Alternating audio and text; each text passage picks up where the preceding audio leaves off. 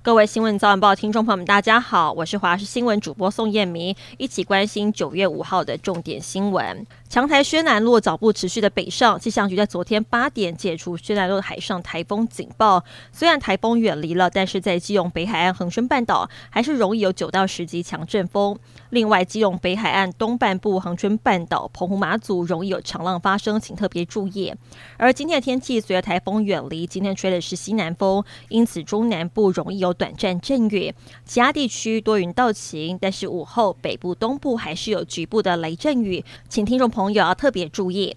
苹果公司预计台湾时间本周四凌晨一点举办新品发表会。除了 iPhone 十四系列手机之外，彭博表示，苹果也将推出 Apple Watch Pro，价格九百美元起跳，甚至有机会上看一千美元，大约是三万台币。另外，供应链传出 iPhone 十四新机备货进度超前，截至目前为止已经生产逾三千四百万只，高阶款的新机更将涨价一百美元。升息风暴吃掉了金控股息，存股族明年荷包将严重的缩水。根据十五间金控半年报，受股债市走空，各金控金融资产评价崩跌，造成攸关配息的其他权益科目由正转负，上半年亏损了八千六百八十五亿元。若下半年亏损数未能缩减，获利有仅维持上半年动能来估算，恐怕有半数约八家金控，明年恐怕无法配息或是配息困难。占全年配息额仅剩下一千两百亿元，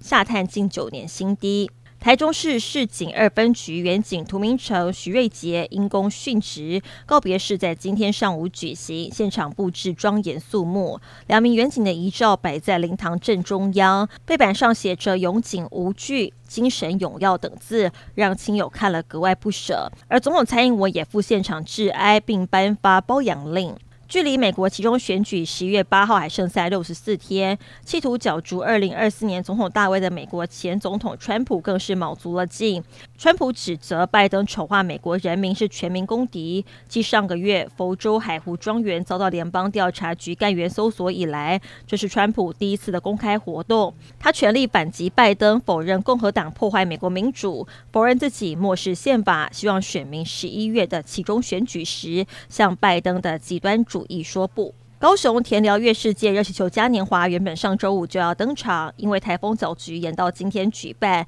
有许多民众一早就来搭热气球，从高空欣赏月世界美景。游客直呼就像是到了土耳其一样，超级美。中国北京的昌平区跟朝阳区在四号下午六点半左右突然降下冰雹。四号傍晚，北京多地出现了强对流天气，伴随着雷雨、强风还有冰雹。北京市气象局一度发布了冰雹黄色预警、雷电黄色预警，还有大风蓝色预警。许多民众都拍下了天降冰雹的瞬间，还有行人匆忙躲进地铁站。而受到天气影响，北京首都机场还有大兴机场总共取消超过六百架次的航班。